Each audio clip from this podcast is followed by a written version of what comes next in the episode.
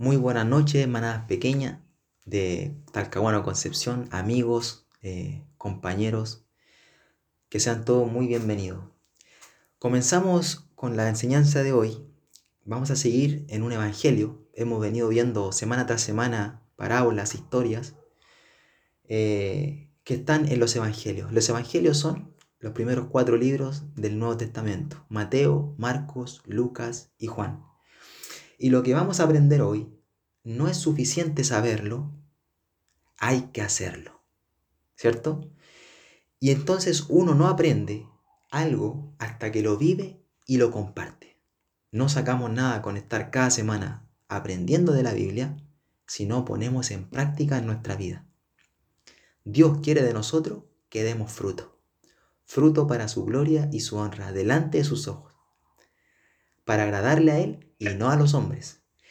Entonces, vamos al pasaje que vamos a ver hoy, que está en Lucas capítulo 13. Por favor, todos los que tengan su Biblia, esta enseñanza está muy fresquita. Así que que el Señor nos dé sabiduría para guardarla en el corazón y poder llevarla a práctica en nuestra vida.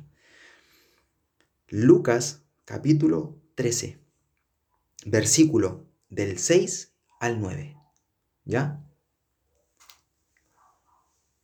Buenas noches Arturo, bienvenido.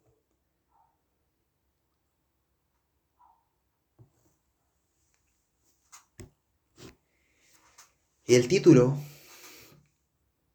bueno, antes de decirle el título, voy a, darles el tema de lo que se trata la enseñanza de hoy.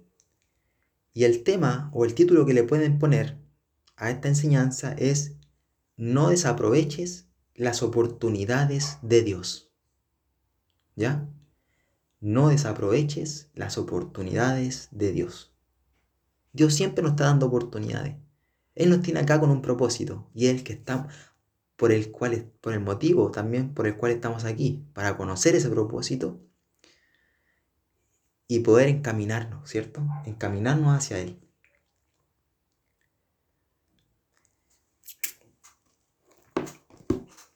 Antes de comenzar con la lectura de esta parábola, son solamente, son cuatro versículos, del 6 al 9.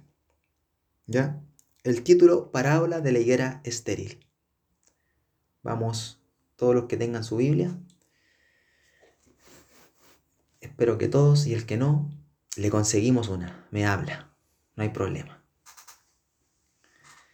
Entonces, en la actualidad, hoy en día, para hacer una pequeña introducción, eh, vivimos pensando que nuestro camino es recto, ¿cierto? Lo que nosotros hacemos está bien. Si tú le vas a dar un consejo a alguien, lo más probable es que no lo reciba. La mayoría no, algunos sí. Pero cada uno piensa que su camino es recto. Dice, no vayan a, ningún versículo, yo solamente le voy a dar esta introducción. Entonces, Proverbio 21, 2 dice que todo camino del hombre es recto en su propia opinión pero, contraste, dice después, Jehová pesa los corazones. ¿Qué quiere decir con eso? Dios conoce las intenciones del corazón y sabe el por qué y el para qué tomamos cada decisión día a día. Nosotros podemos engañarnos nosotros mismos, pero a Dios no lo podemos burlar. Entonces, el hombre siempre dice que su camino es recto. Si tú le vas a hablar a alguien, oye, pero que esto no se hace así. No, no, no, no, te metas en mi vida si yo sé lo que estoy haciendo. Yo lo estoy haciendo bien. Por eso estamos recibiendo hoy el mejor consejo. No consejo de hombre, sino que el consejo de Dios.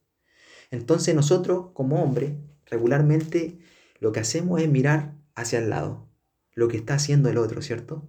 Nos fijamos, se podría decir, en el éxito o en el fracaso del otro. Y descuidamos nuestra propia vida, ¿cierto? Entonces, Dios siempre mira detrás de la excusa en busca de los motivos del corazón. Es lo que le está explicando. Dios conoce nuestro corazón, las intenciones de nuestro corazón y el por qué tomamos cada decisión en nuestra vida. Donde muchas veces no es tan fácil tomar buenas decisiones, ¿cierto? Siempre estamos constantemente tomando decisiones. Muchas veces erramos, muchas veces acertamos, pero de eso se trata la vida. Entonces muchas veces es difícil discernir, Pero a pesar de nuestros errores, a pesar de nuestras malas decisiones muchas veces, el amor de Dios se muestra con nosotros. En que mientras estemos en este mundo tenemos la oportunidad, no desaproveche la oportunidad de Dios. Ese es, es el tema de hoy. Entonces, tenemos la oportunidad de creer, de volver a empezar y de poder terminar bien la carrera. Hoy estamos todos en, un, lugar, ¿cierto? Estamos en una etapa. Estamos corriendo la carrera. Algunos todavía no sé si están en la carrera. Tienen que preguntarse eso también. Estamos corriendo la carrera, pero algunos todavía ni siquiera la comienzan. ¿Qué significa eso? Ahí lo vamos a ver. Entonces, eh, Romanos 5.8 nos dice, mas Dios muestra su amor para con nosotros en que siendo aún pecadores, Cristo murió por nosotros. Dios muestra su amor para con todos nosotros, en que aún siendo pecadores, dio a su Hijo en sacrificio por todos nosotros. Imagínense esto, si Dios nos amó cuando éramos rebeldes, en mi caso, alejado de Dios, no tenía conocimiento, no conocía al Señor, estaba perdido en mis delitos y pecados, creyendo que mi camino era recto, Dios me amó primeramente. Entonces, sin duda que puede fortalecernos ahora que le correspondemos, ahora que yo le pertenezco. ¿Cuánto más me va a ayudar si Él me amó cuando estaba alejado de Él? Qué increíble el amor de Dios. Pero eso se nos olvida muy fácil. Entonces, una pregunta clave que deberíamos hacernos antes de tomar decisiones tratando de identificar el motivo primeramente, es esta pregunta se la, se la hice a un amigo hoy. O sea, y le dije también esto. ¿Le complacerá a Dios mis verdaderas razones para hacer esto? ¿Agrado a Dios con esta decisión que estoy tomando? ¿O agrado a los hombres? ¿Para qué estoy? ¿Para agradar al hombre o a Dios? Entonces es una pregunta clave que nos podemos hacer cada vez que tengamos que tomar una decisión en nuestra vida. ¿Esto le complace a Dios? ¿Esto le agrada a Dios? El Dios, Dios creó la familia para que fueran benditas todas las familias de la tierra, para que los matrimonios fueran fructíferos, ¿cierto? Entonces, eh, cuando conocemos a Dios y, tenemos en relación con Él, Él nos empieza a mostrar cuál es su voluntad. La familia, eh, el perdón, la misericordia, la perseverancia, y Él nos va encaminando. Entonces, en nuestra tendencia y naturaleza, buscamos respuestas donde no las hay. Hoy el mundo busca respuestas donde no las hay. Podemos ver la guerra, las pandemias, los catástrofes naturales, y todos se preguntan qué está pasando. Pero nadie sabe porque no conocen a Dios. Y Dios está hablando de muchas maneras hoy en día, pero el hombre no quiere entender. El hombre no quiere eh, eh, ¿cómo? ceder, no quiere ceder, porque su camino es recto en su propia opinión. Entonces, debemos recordar que somos seres únicos, creados por Dios, y que en Él están todas las respuestas y la guía que necesitamos para poder vivir una vida fructífera. Hoy vamos a hablar de los frutos. La semana pasada hablamos del árbol del buen árbol, ¿cierto? El buen árbol está plantado en el lugar correcto. El buen árbol no se seca, sino que siempre está verde, aun cuando está en, problemas, en el invierno, en el frío. El buen árbol se alimenta de los mejores nutrientes que, que estamos compartiendo hoy, la palabra de Dios. Y el buen árbol, cuarto, da su fruto en su tiempo. Vimos esas cuatro características del buen árbol, ¿ya? Y hoy, para reflexionar y seguir con, esta, con este caminar que estamos nosotros, sobre nuevas oportunidades del Señor a nuestra vida, ¿cómo debemos aprovecharlas? Vamos a tomar una preciosa parábola del Señor que se llama parábola de la higuera estéril. ¿Ya? Vamos a leer la palabra, la palabra, perdón, para la parábola. Ahora sí. Vamos a leer la parábola de la higuera estéril. cuatro versículos. Muy simple. Síganme con la lectura. Los que ya se la saben, pongan atención, porque Dios siempre tiene algo nuevo que decir o que recordar a nuestras vidas. ¿Ya? Y los que no la saben, que Dios le dé todo el entendimiento posible. Dice así, dijo, también esta parábola. Tenía un hombre una higuera plantada en su viña, y vino a buscar fruto en ella, y no lo halló. Y dijo el viñador, He aquí, hace tres años que vengo a buscar fruto en esta higuera, y no lo, hay, y no lo hallo.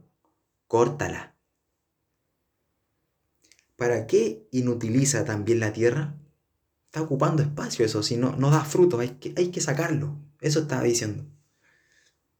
Él entonces respondiendo le dijo, Señor, déjala todavía este año, hasta que yo cabe alrededor de ella y la abone.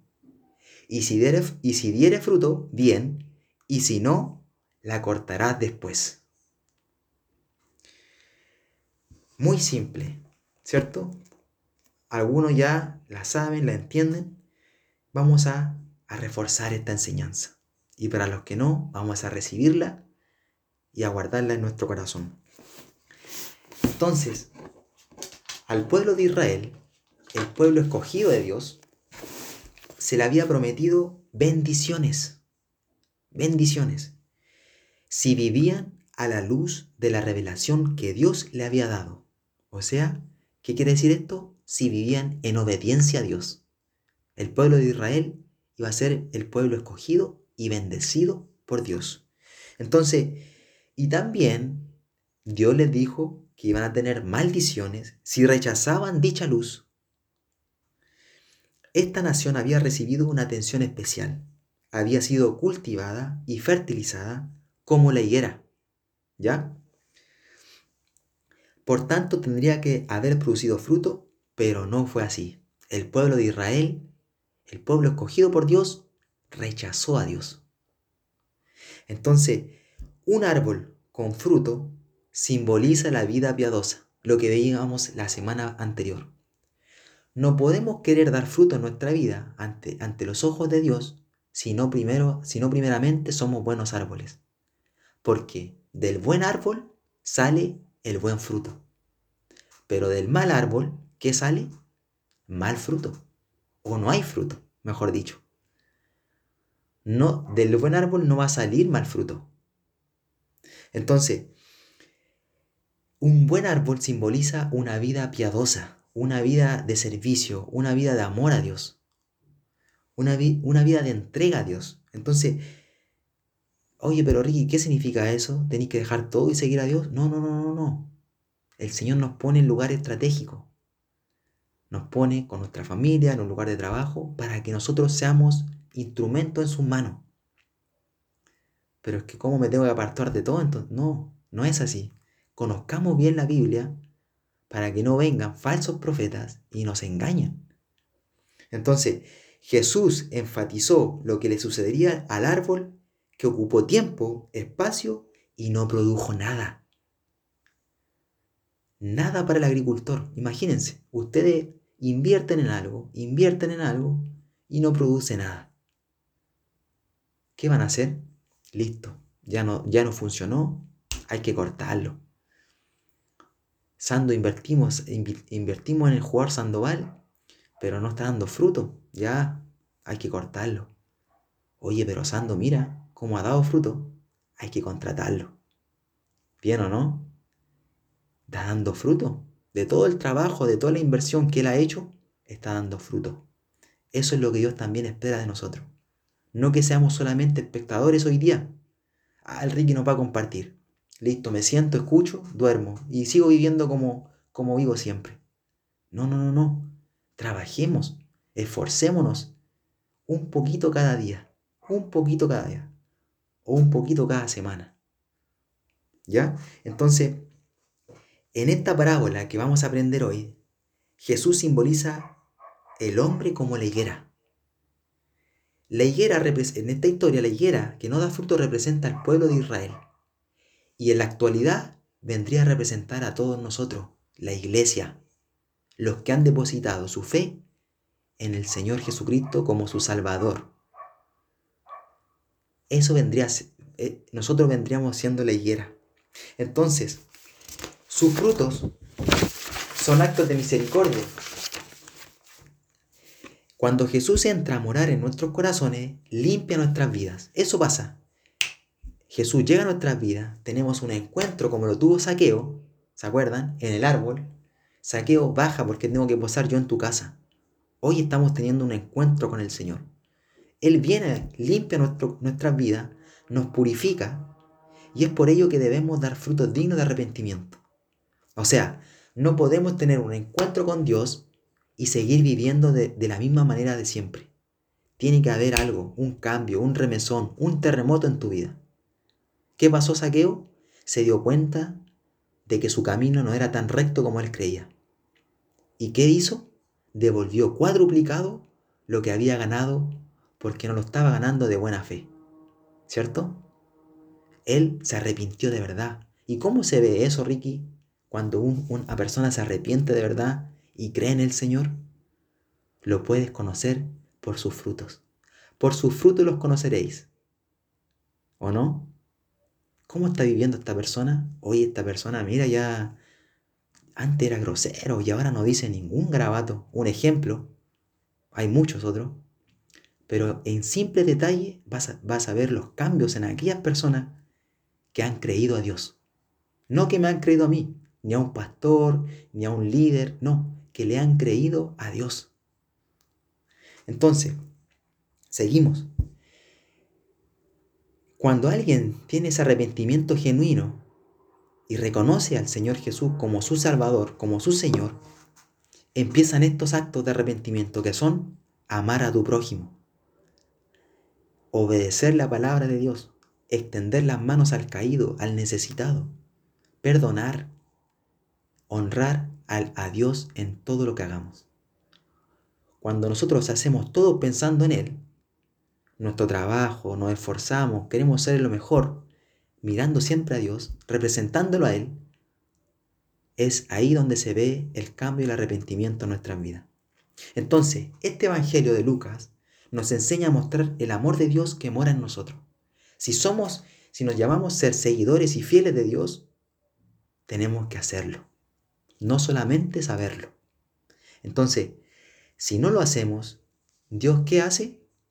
Busca a otras higueras, a otros buenos árboles, o que quieran ser buenos árboles, para derramar su gloria y manifestar su poder en sus vidas. ¿Ya? Entonces, todo aquello Em, todo lo que todo aquello que Dios nos muestra, que nos enseña a través de su palabra, debemos ponerlo en práctica.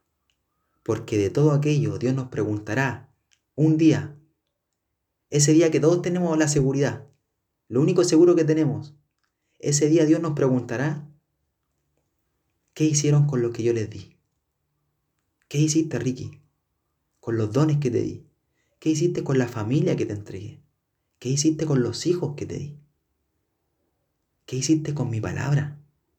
¿La creíste? ¿La guardaste? ¿O la rechazaste? ¡Wow! O te va a preguntar cuántos goles hiciste, cuántas casas tuviste, cuántos autos, qué marca era tu auto. No, no, no, no. ¿Qué hiciste con lo que yo te entregué, con lo que yo te confié? Bueno, ¿no? Entonces, vamos a comenzar a desglosar la enseñanza de esta parábola y hay cuatro puntos importantes para poder dar frutos y para que no seamos cortados. ¿Cierto? Yo creo que nadie quiere ser cortado. Todos queremos aprovechar las oportunidades que Dios nos da. Y hoy es una maravillosa oportunidad. Y el primer punto que vamos a tocar, para, que los, para los que están anotando, voy a ir repitiendo los títulos, son cuatro puntos. El primer punto es que Primeramente, tenemos que reconocer que Dios nos ha plantado en su viña, siendo nosotros higueras. ¿Ya? Como dice Lucas 13, el primer versículo, la primera parte dice, dijo también esta parábola, tenía un hombre una higuera plantada en su viña. ¿Ya? Entonces, El primer punto, tenemos que reconocer que Dios nos ha plantado en su viña siendo nosotros higueras. ¿Qué tipo de higuera estamos siendo? ¿Con fruto? ¿Sin fruto? ¿Estéril? Y la higuera representaba al pueblo de Israel porque no dio fruto. A los líderes religiosos, ¿se acuerdan cuando les decía? Los líderes religiosos aparentan piedad, aparentan seguir a Dios, pero sus hechos y sus actos lo niegan, niegan. Entonces, los personajes aquí es la higuera, que vendríamos siendo nosotros, la iglesia. El hombre, el dueño de la viña, es Dios. La viña, el pueblo de Israel, la iglesia, ¿ya? La higuera, perdón, son los líderes religiosos, los que no dieron fruto. La higuera son los líderes religiosos. Y la viña, que es la viña del Señor, viene siendo el pueblo de Israel, la iglesia, en este tiempo la iglesia, los seguidores de Dios. Entonces, los terrenos donde se sembraban las viñas eran los mejores en Israel. Eran terrenos muy fértiles, terrenos especiales de gran valor. En Israel lo que tú plantabas fructificaba. Era una tierra muy rica. Entonces, las higueras eran plantas silvestres que crecen en cualquier terreno. O sea, no había por dónde que no dieran fruto. Tenían todo lo necesario. Así es Dios con nosotros. Dios nos da todo lo necesario para que nosotros podamos dar fruto.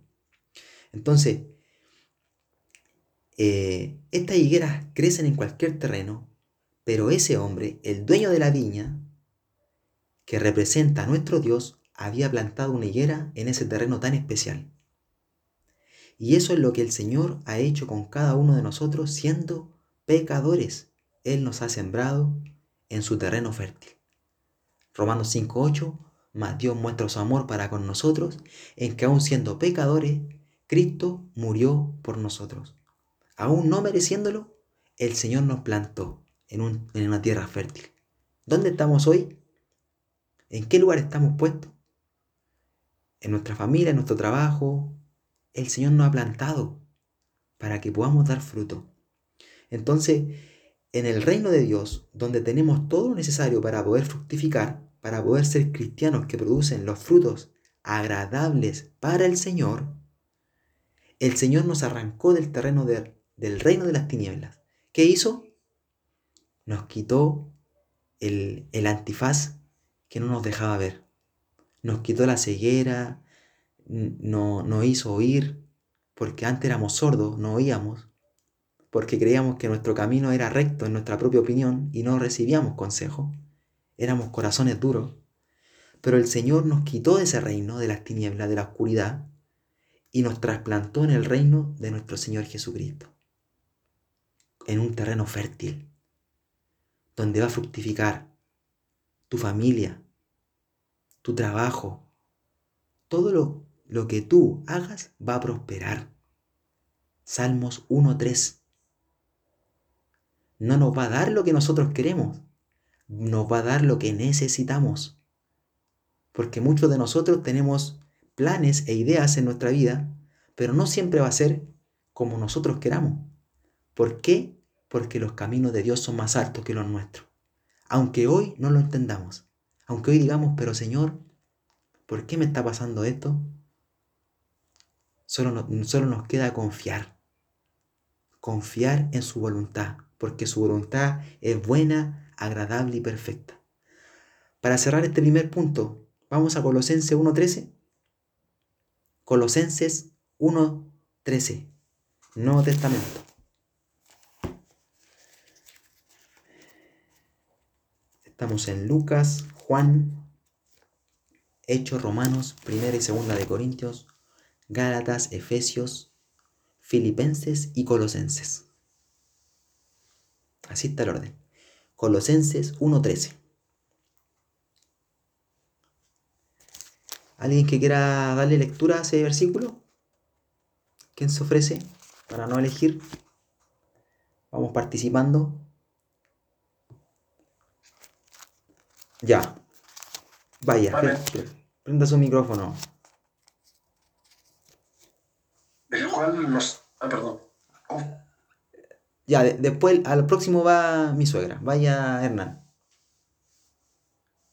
eh, disculpe. ¿eh? No se preocupe.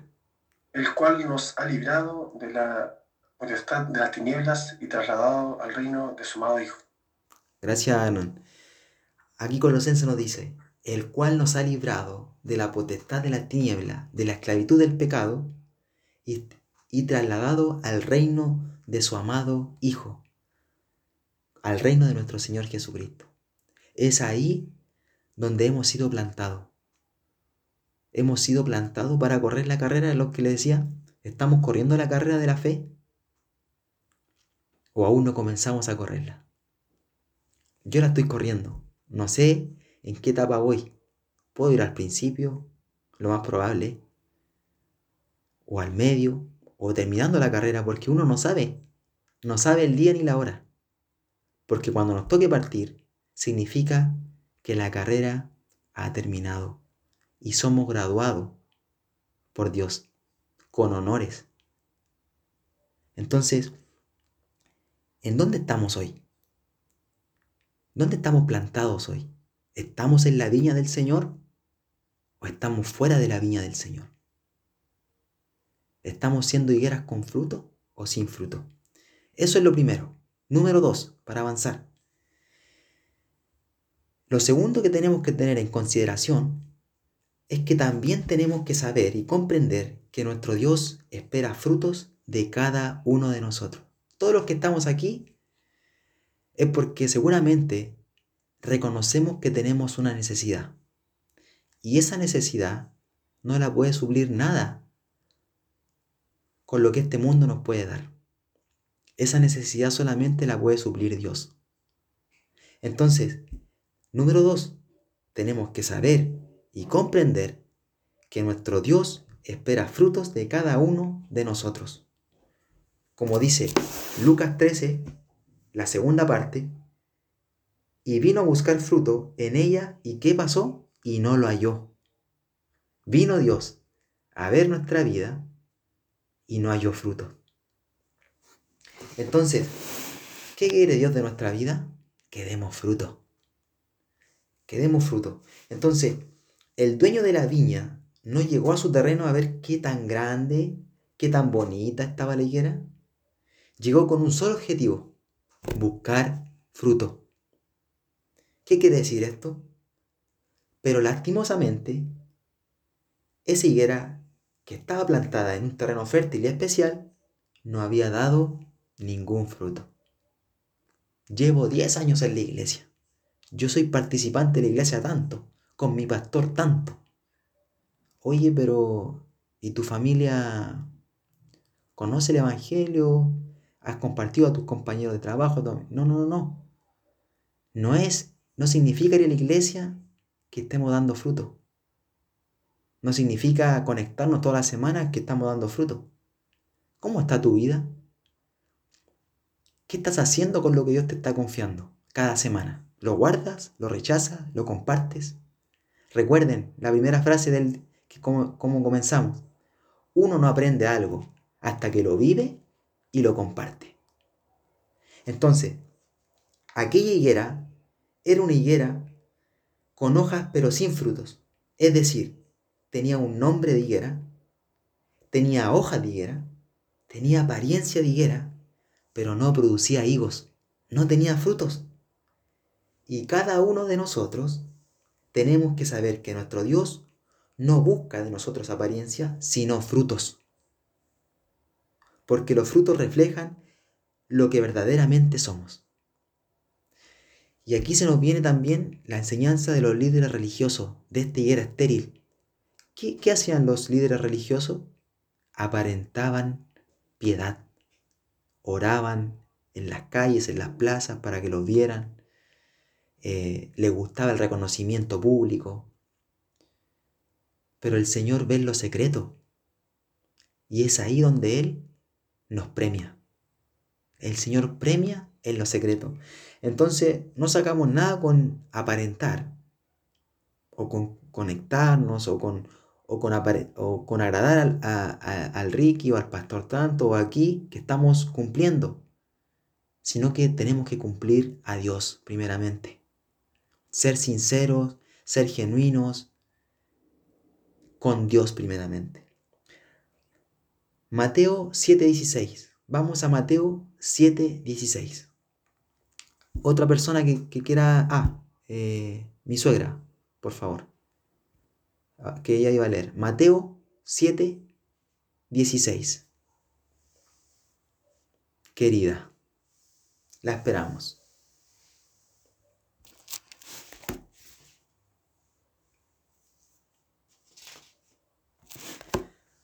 Vamos aprendiendo a buscar en la Biblia. Eh, está en silencio. Ya. Ahora sí, ya. Mateo 7:16. Mateo 7:16. Sí. Por sus frutos los conoceréis. ¿Acaso se recogen uvas de los espinos o digo de los abrojos? Muchas gracias, querida. Por sus frutos los conoceréis. Nuestro Dios espera frutos de nosotros. ¿Qué fruto estamos dando en nuestra vida? Tenemos que comprender que nuestro Dios no quiere, no quiere personas que se llamen cristianos. Oye, ¿tú eres cristiano? Sí. Muchas veces no, no, no va a tener ni que decirlo usted, sino que se van a dar cuenta. ¿Por qué? Por sus frutos. Oye, tú eres diferente. Voy a tu casa, me, me gusta ir a tu casa, tu familia, tu esposa, eh, su servicio, tus hijos. Ustedes tienen algo. Entonces muchas veces no vamos a tener que decir, yo soy cristiano yo soy evangélico, yo soy de la congregación tanto. No, no, no. Vivamos y con nuestros frutos vamos a poder dar testimonio de lo que Dios hace en nuestras vidas. Entonces, eh, Dios no quiere que tengamos apariencia solamente de cristianos, pero sus hechos niegan que han conocido a Cristo, como estos líderes religiosos, como la higuera estéril, Tito 1.16. Otro, otro, por favor, que me ayude. Vamos participando. Así aprendemos a buscar en la Biblia, que es muy importante. Manejándonos cada vez mejor con la espada. Tito 1.16, Nuevo Testamento. ¿Acá? Ya, tía Cristi, la, la escuchamos.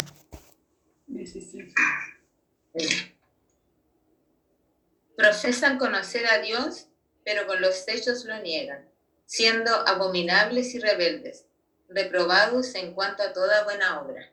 Muchas gracias, tía. Está claro. Tito nos dice, estos líderes religiosos profesaban, hablaban de Dios, compartían, predicaban, oraban, pero tú ibas a ver su vida y lo negaban. Negaban a Dios con su vida, con sus acciones, con sus hechos. ¿Cómo estamos siendo nosotros? ¿Estamos negando a Dios con nuestra vida? Con nuestros hechos? ¿O lo estamos reconociendo? Entonces, ¿cómo podemos saber que nos dicen la verdad? ¿Cómo, cómo, podemos, ver, cómo podemos ver Ricky si Ricky es genuino, Ricky nos está diciendo la verdad? La forma en que vivimos dice mucho acerca de lo que creemos. Muy buena esa frase. La forma en que vivimos dice mucho de, acerca de lo que creemos. ¿Ya? Eh, primera de Juan, casi al final de la Biblia, para terminar este, este segundo punto. Primera de Juan, primera de Juan, capítulo 2, del versículo 4 al 6. Ahí lo está anotando mi esposa para el que... Primera de Juan, capítulo 2, versículo del 4 al 6. Este es un PDF que les va a quedar en la semana. Eh, se lo voy a enviar a cada uno de los que hoy están para que también en, la semana lo puedan volver a leer. Yo solamente lo estoy compartiendo. Eh, y va a estar registrado los versículos que estamos viendo todos en este PDF. ¿Ya? Primera de Juan, capítulo 2. ¿Quién quiere leer? Ahí parece que Fabián, Sebastián Sandoval, ¿quiere leer? ¿Lo encontraron? Ya. Capítulo 2. Capítulo 2, versículo 4 al 6. Jesús le dijo, ¿esa? Está bien, Juan parece. Eh, eh, al final.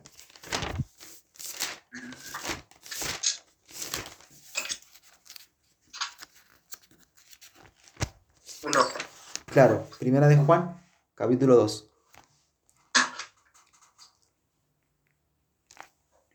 Uno.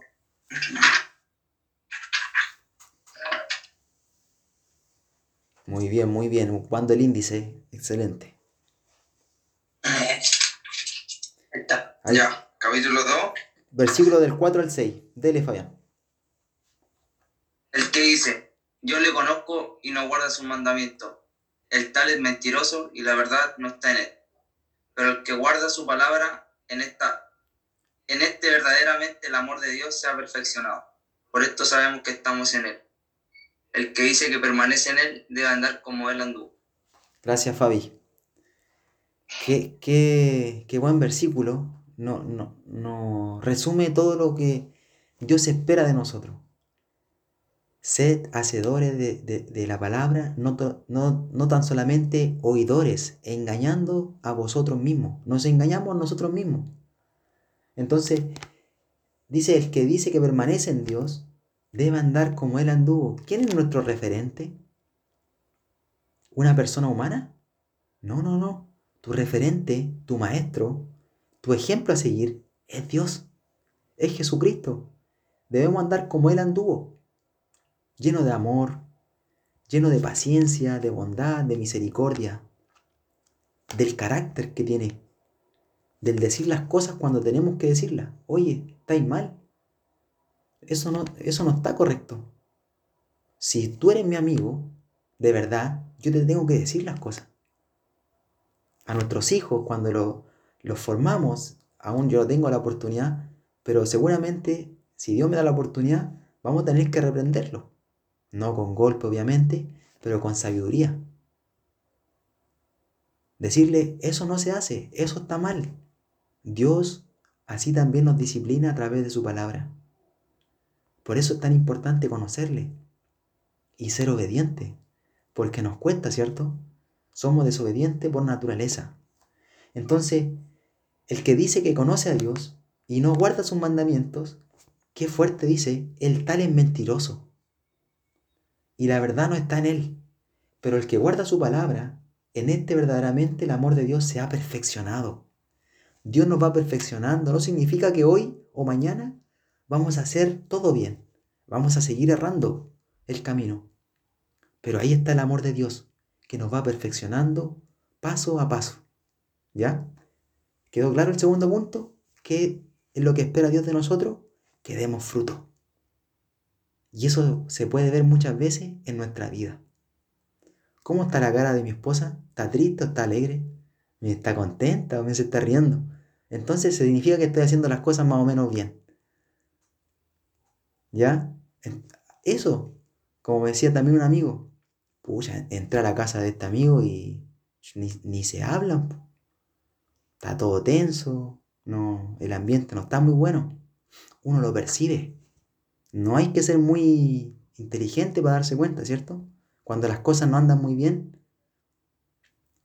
La importancia de aferrarse a Dios y de ser humilde para reconocer que le necesitamos. Y para no decir, yo, yo estoy bien, Él está mal, yo no me equivoqué, aunque Él se haya equivocado, tú pide perdón. Y estás demostrando el carácter de Cristo. Porque Cristo murió sin mancha, sin pecado, y fue crucificado como el, el pecador más grande de la historia. Imagínense, Cristo pagó por todos nosotros. Increíble, ¿eh? ¿cuánto más nosotros entonces debemos mostrar el amor de Cristo, el perdón, la misericordia con otro, la paciencia con otro? Me tiene, me tiene hasta aquí a esta persona. Ya, pero ¿qué te manda el Señor? ¿Cuántas veces, Señor, tengo que perdonarlo? Hasta 70 veces 7. Le dijo ¿A quién le dijo? A Pedro. Pedro, Pedro le preguntó al Señor, ya no hay caso. Este me hace mal, me hace mal, me hace mal. Hasta 70 veces 7. Perdónalo, perdónalo todas las veces que sea necesaria. ¡Wow! Difícil, pero no imposible cuando está el Señor en nuestras vidas. Número 3. Dios ha sido paciente con nosotros, pero no es indiferente a nuestra esterilidad espiritual. Número 3. Importante. Dios es paciente con nosotros para que demos fruto, como con esta higuera que estamos viendo, ¿cierto? Volvemos a Lucas 13. Estamos en Lucas 13. Palabra de la higuera estéril. Número 3. Dios es paciente con nosotros, pero no es indiferente a nuestra esterilidad espiritual. ¿Qué significa? A que no, Él es paciente, pero tampoco se hace loco cuando no estamos dando fruto. Él va a poner su mano en algún momento.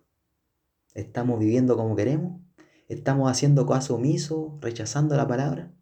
Listo, el Señor te deja, pero en algún momento vamos a tener que ver su mano. Porque si no, los hijos tienen que ser disciplinados. No significa que Dios sea un Dios de castigo, que porque tú haces eso mal, Él te va... No, no, no, no. Son las consecuencias de nuestras decisiones solamente. Porque cuando nos va mal, es fácil echar la culpa, ¿cierto? Pero cuando nos va bien, ni nos acordamos. Entonces, ¿cómo? Dios está solamente cuando nos va mal, pero cuando nos, nos va bien, no está Dios. Es, fue nuestro esfuerzo, es porque yo soy bueno, porque yo me esfuerzo. Dios está en todo tiempo, cuando nos va bien y cuando nos va mal. Él siempre está. Entonces, el, el versículo 7 dice, y dijo al viñador, el viñador viene siendo aquí, viene siendo Jesucristo, nuestro defensor, el que pone la cara por nosotros. Él dijo al viñador, Mire lo que dice Jesús a Dios por nosotros. He aquí, hace tres años que vengo a buscar fruto en esta higuera y no lo hallo. Córtala. Córtalo. Sácalo, sácalo. No está dando fruto. Entonces, ¿para qué inutiliza también la tierra? Le damos, le damos todo lo necesario a esta persona, pero no quiere, no quiere. Tiene todos los recursos tiene su palabra, tenemos la palabra de Dios, tenemos el Espíritu Santo, a los que han depositado su confianza en Jesús, pero no vemos frutos de arrepentimiento. Tres años había esperado el dueño de la viña que su higuera diera fruto. Tres años de no encontrar ningún fruto en la higuera. ¿Cómo, cómo. Imagínense ustedes, plantan algo o invierten en algo, un negocio, y tres años y sin ver fruto. ¿Qué van a hacer? ¿Qué es lo que hacemos? La mayoría. Chao, esta relación ya no funcionó. Tres años. No, cortemos. Cortemos por lo sano, como se dice, ¿cierto? Cada uno por su lado. Este negocio ya no funcionó. Estoy puro invirtiendo plata, no, no veo fruto. Córtalo. Así el Señor. Entonces, eh, Tres años de no encontrar fruto. Había sido paciente este hombre, que es Dios, con la higuera. Pero esto es clave. Paciencia no es lo mismo que indiferencia. Paciencia no es lo mismo que indiferencia. Dios no es indiferente a nuestra falta de fruto. Él quería recibir frutos de su higuera y al tercer año de esterilidad decidió cortar la higuera para no utilizar esta tierra, esa tierra tan fértil para poder sembrar otra higuera u otra viña que sí fructificara. Y en la vida cristiana tenemos que reconocer que nuestro Dios ha sido muy paciente con nosotros, ¿cierto? Ha sido paciente con nosotros. Hoy estamos aquí, a pesar que quizá no estamos dando fruto, puede ser que hoy en día no estemos dando fruto, pero tenemos que saber que Dios es paciente, pero no es indiferente, con la falta de fruto de nuestra vida cristiana. ¿Cuánto tiempo lleva el Señor esperando que nuestra vida fructifique? Hagamos un, flashback o un raconto. Miremos hacia atrás. De que conocemos a Dios o de que empezamos a tener una relación más cercana con Dios. ¿Cuánto tiempo lleva esperando que nosotros demos fruto? Un alma, un amigo.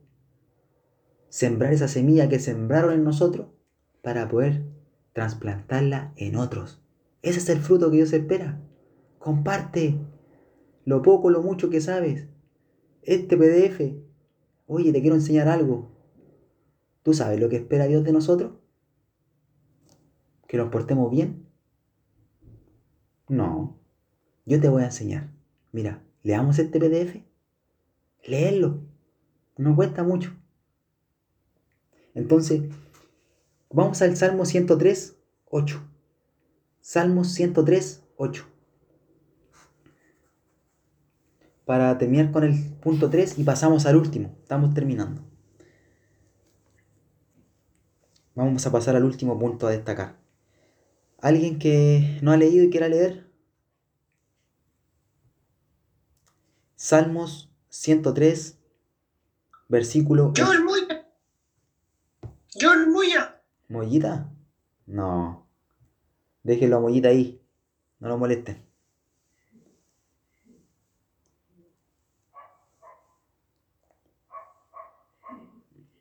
Ahí tarea para Fabián y, y Sando. ¿Ah? Mollita, su compañero, su amigo. El Señor nos va poniendo en el camino. Va uniendo las redes. Salmo 103, 8. Yo leo. Ya. Qué bueno. Vamos, lo escuchamos. Misericordioso y clemente es Jehová, lento para la ira y grande en misericordia. Maravilloso, Moya. Entonces, ¿cómo es Dios con nosotros? Misericordioso. ¿Qué era lo que era misericordia? No darte lo que mereces. ¿Qué merecía esta higuera?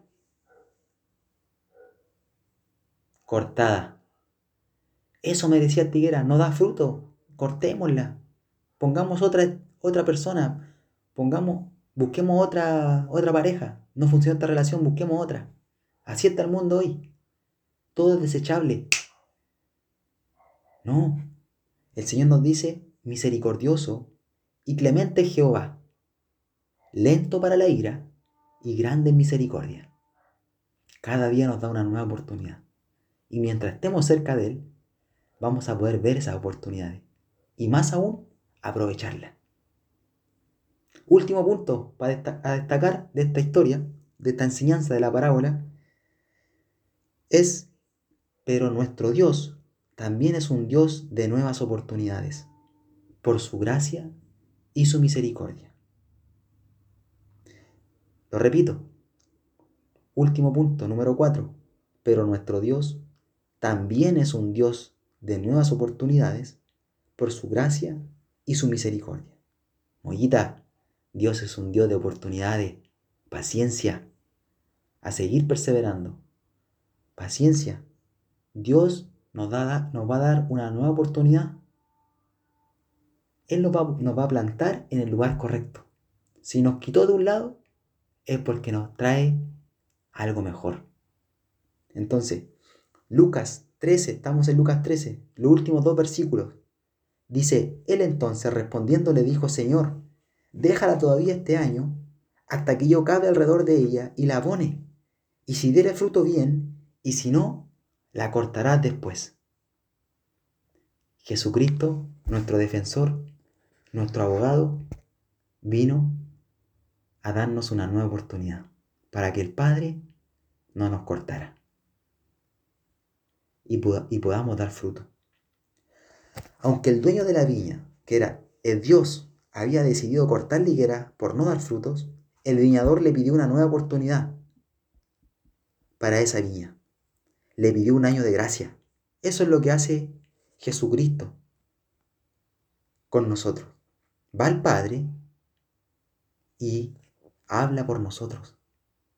Cuando Dios nos ve a nosotros y nosotros estamos en Cristo Jesús, Dios no ve a Ricardo, no ve a Moya, no ve a Sandoval. ¿A quién ve? A Jesucristo. Este es mi Hijo amado en quien tengo complacencia yo le doy una nueva oportunidad. Pero los que no están en Cristo Jesús, no estamos en la carrera. ¿Dónde estamos hoy nosotros?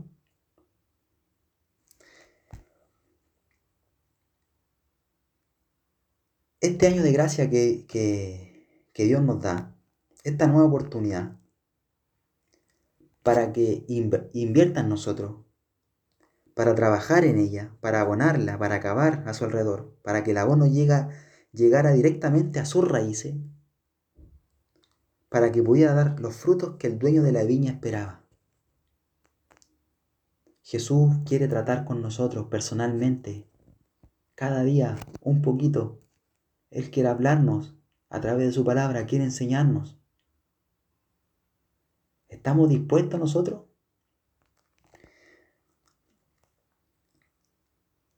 Esa conversación en- entre el dueño de la viña, Dios, y el viñador, representa a quién? Al Padre Celestial y a nuestro Señor Jesucristo. Dios Padre, Jesucristo, que es nuestro, eh, el único mediador entre Dios y los hombres. Jesucristo hombre. Hay un solo mediador, dice la palabra de Dios. Entre Dios y los hombres es Jesucristo hombre. Nadie va al Padre si no es por mí. Eso dice el Señor. Nadie va al Padre si no es por mí primeramente. Tenemos que confiar y depositar nuestra vida en Jesucristo. Eh, quiero leer uno de los últimos versículos. Primera de Juan 2, del 1 al 2. A donde estu- estuvimos recién. Primera de Juan, capítulo 2, versículo 1 y 2. Voy a leerlo yo. O si alguien quiere, me levanta la mano. Alguien que no ha leído, quiera leer.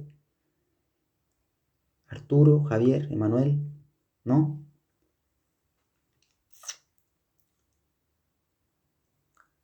Javier, ¿Sí? primera de Juan, capítulo 2, versículo 1 y 2. Primera de Juan, capítulo 2, versículo de- del 1 al 2. Sí, Hijitos míos, estas cosas os escribo para que no pequéis. Y si alguno hubiere pecado, abogado tenemos para con el Padre, a Jesucristo el justo. Y Él es la propinación por nuestros pecados, y no solamente por los nuestros, sino también por los de todo el mundo. amén. Maravilloso versículo, Javier. Muchas gracias. Que con esto culminamos porque eh, aquí Él nos dice, hijitos nos dice, nos trata con amor, ¿cierto? Hijitos. Vemos el amor de Dios. Estas cosas los escribe para que no pequéis. Y si alguno hubiere pecado, si alguno de ustedes hubiere pecado, abogado tenemos para con el Padre a Jesucristo el justo. Jesús, el único justo. Nadie más, ninguno de nosotros aquí podría decir que es justo por sus obras. Necesitamos a, a Jesús en nuestra vida, para que cuando el Padre nos vea, lo vea a Él y no vea nuestros errores, nuestros fracasos, nuestro pecado. Porque todos hemos sido destituidos de la gloria de Dios. Todos nos hemos apartado. Jesús es la propiciación. Es la paga. La paga de nuestro rescate. Eso es la propiciación.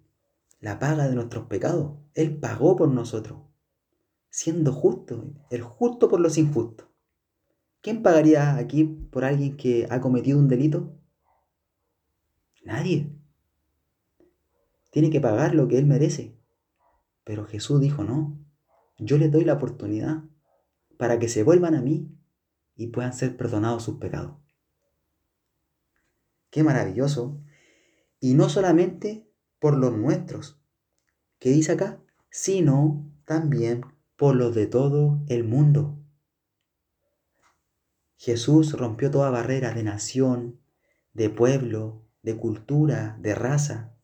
Todo el mundo tiene la oportunidad de ser plantado en la viña del Señor. Hoy nosotros tenemos la oportunidad de ser plantados. ¿Queremos ser plantados en la viña del Señor para dar fruto? Es una pregunta que nos tenemos que hacer. La justicia y la gracia por nuestra vida sin frutos, la justicia de Dios sería cortarnos. Eso sería lo que todos nosotros merecemos. Cortarnos. Pero la gracia del Señor se manifiesta en nuestra vida para darnos una nueva oportunidad. Hoy Dios nos dice, Hernán, Nancy, eh, Pablo, Oriana, Rodrigo, Emanuel, Carlos, hoy yo te doy una nueva oportunidad. No importa lo que haya pasado, no importa lo que hayas hecho, no importa en dónde estés puesto, yo hoy te quiero plantar en mi viña para que dé fruto. No la desaprovechemos. No la desaprovechemos.